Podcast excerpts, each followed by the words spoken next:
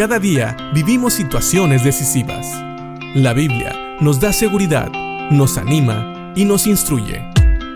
Impacto Diario con el doctor Julio Varela.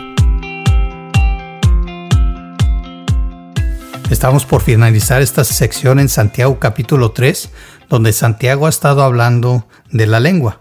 Y él no termina de hablar de la lengua sin antes decirnos que realmente no es posible para un creyente que su lengua diga cosas que no agradan a Dios. Fíjense bien lo que dice Santiago en el capítulo 3, versículo 9 en adelante. Con ella, hablando de la lengua, bendecimos al Dios y Padre, y con ella maldecimos a los hombres que están hechos a la semejanza de Dios. De una misma boca proceden bendición y maldición.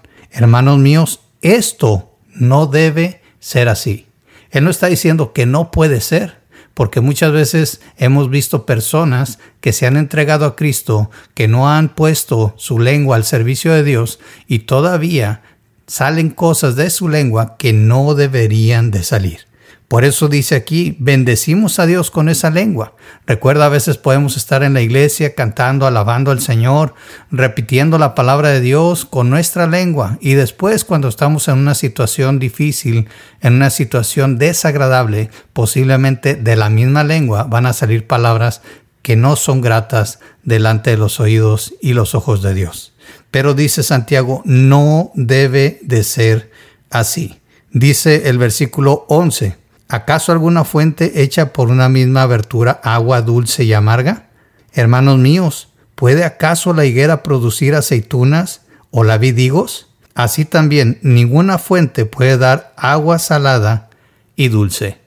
¿Qué está diciendo Santiago? El punto de Santiago siempre ha sido que un creyente debe actuar como un creyente. Es decir, las buenas obras de un creyente deben de reflejar que él conoce a Cristo y que está entregado al 100% a Él.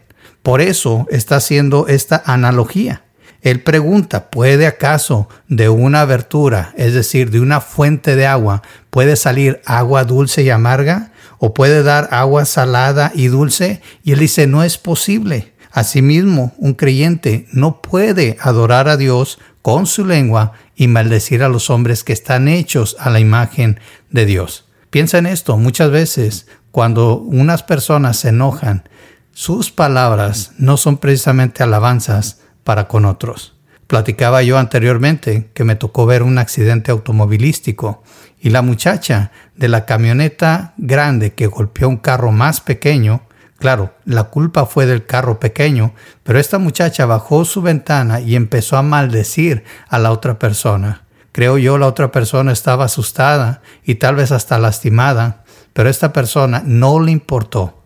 Su enojo la cegó y en vez de preocuparse por otra persona hecha la imagen y semejanza de Dios, empezó a maldecirla. No estoy diciendo que esta persona de la camioneta era creyente. Estoy poniéndolo como un ejemplo de cómo muchas veces el coraje, las cosas nos ciegan al punto que no nos importa ni siquiera el bienestar de otra persona, una persona cuya vida vale. Así que piensa en esto. No dejemos que nuestras emociones nos controlen y controlen nuestra lengua al punto que ofendamos a Dios y a los hombres. Recuerda, cuando maldices a un ser humano, estás maldiciendo a una persona que aunque no sea creyente, fue hecha a la imagen y semejanza de Dios.